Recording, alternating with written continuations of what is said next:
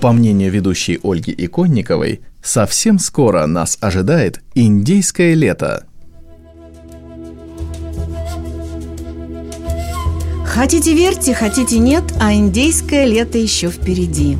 И не важно, что дни неумолимо становятся все короче и короче, и от рассвета до заката все меньше времени, и что кто-то уже поменял сандальки на сапожки. Мы еще успеем насладиться последними в этом году теплыми лучами солнца, налюбоваться этой сказочной палитрой деревьев, отыскать приметы лета, индейского лета. Впервые этот термин был отмечен в 1778 году в письмах франко-американского солдата Джона де Кревкора. Он писал своему другу-фермеру.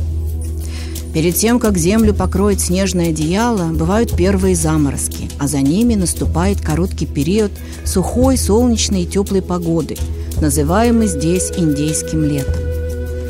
Похоже, что осенью каждый теплый день мы готовы называть индейским летом. Но настоящее индейское лето должно соответствовать определенным критериям. Ему обязательно должны предшествовать утренние заморозки. Погода должна быть ночью холодной, небо ясным, а днем теплой, солнечной и безветренной. Такое состояние природы должно выпадать строго на период между 11 и 20 ноября, иначе говоря, между Днем всех святых и Днем Святого Мартина.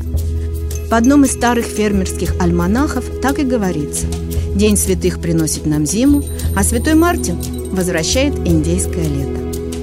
Так до конца и не ясно, кто же и почему назвал эти последние погожие дни в Италии летом Святого Мартина, в Китае тигровым летом, цыганским в Болгарии, бабьим в России, индейским в Северной Америке. Почему же все-таки индейское? Никто толком не знает, но предположений много.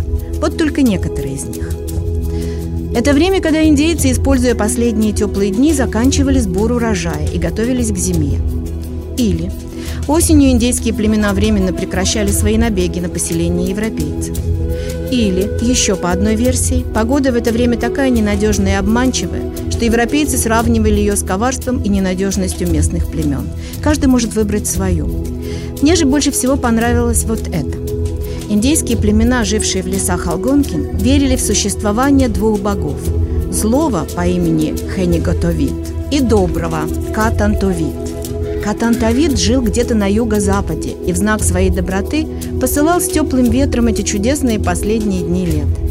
Но как бы мы ни называли эти погожие дни, и что бы все это ни значило, одно верно, что индейское лето – это прелестная интерлюдия, дарящая нам радость и тепло – перед тем, как мы сами того не заметив, окажемся в суровых объятиях зимы.